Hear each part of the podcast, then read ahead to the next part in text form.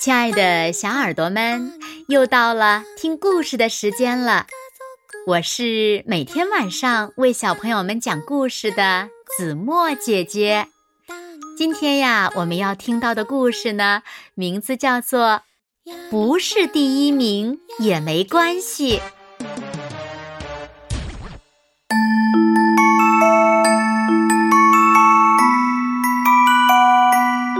别担心，不是第一名也没关系。其他小朋友比你先举手没关系，比你先回答对问题没关系，稍微有些慢，没什么大不了。做不了第一名没关系。不懂的知识慢慢学，学一点，再学一点，认真去学就可以了。不可能一次都掌握，让我们一步一步的去学习吧。不要因为不是第一名难过悲伤，不要因为不是第一名垂头丧气，不要因为不是第一名就觉得自己很渺小，小到伙伴们都找不着。很多著名的科学家小时候都很平凡。发明大王爱迪生总得倒数第一，天才的物理学家爱因斯坦也曾经被人嘲笑是个白痴。经过不懈的努力，爱迪生成了发明大王，爱因斯坦成为了天才物理学家。所以，现在的你不是第一名也没关系。连这都不知道，笨头笨脑！小朋友们，如果起哄嘿嘿笑，你可以认真的对他们说：“我正在努力，总有一天能做得很好。”拿出自信来，只要肯用心，一定能做好。小朋友们，如果来起哄，你也用不着气恼。不用扮作狮子嗷嗷吼，不用装成恐龙呜呜叫，不用气得发抖，也别打架，也不用流着眼泪躲起来。要相信自己，拿出决心去努力，总有一天你也能大声喊：“哈！原来没什么大不了！哈哈！原来这么简单！”在你的脑袋里住着一个可爱的小精灵，常常陪伴鼓励你。你可以做到，你做的真好。他会帮你找回勇气和信心。开始就做好，谁也做不到。一步一步来，耐心，别急躁。一个困难克服掉。两个困难克服掉，然后自信地说声：“战胜困难，我能做到。”有些问题很难解，有些问题易混淆，有些问题也会出错，越看心里越迷惑。问问班里的小朋友，这道问题怎么解？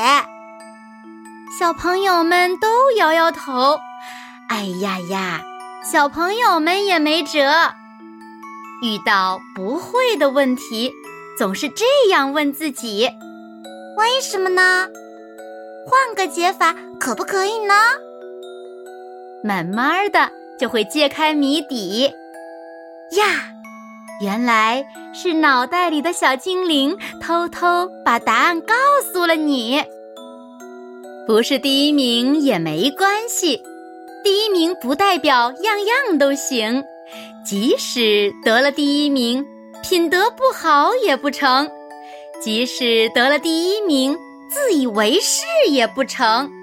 小朋友们不喜欢他，也许会说：“哼，得了第一名也没什么了不起。”在这个世界上。即使不能成为学习第一名，也还有机会成为其他方面的第一名。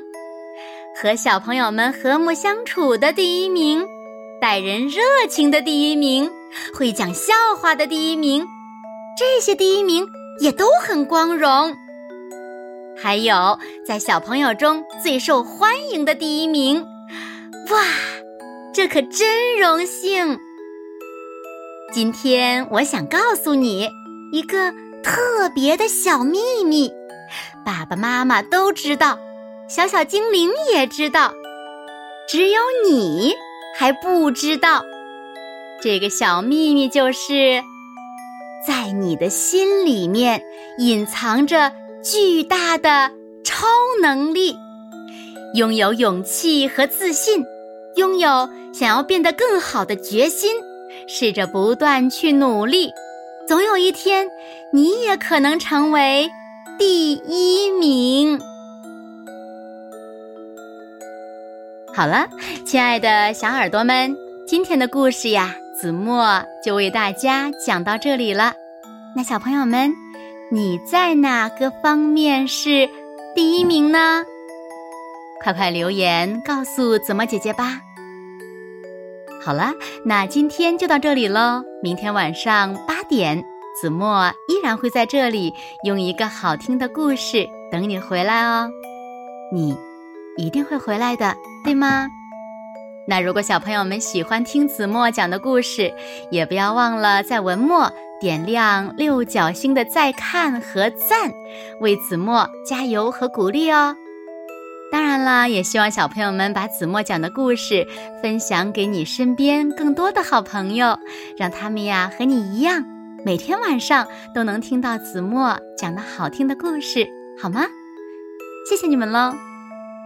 那现在，睡觉时间到了，请小朋友们轻轻地闭上眼睛，一起进入甜蜜的梦乡啦！和子墨姐姐说晚安，好梦。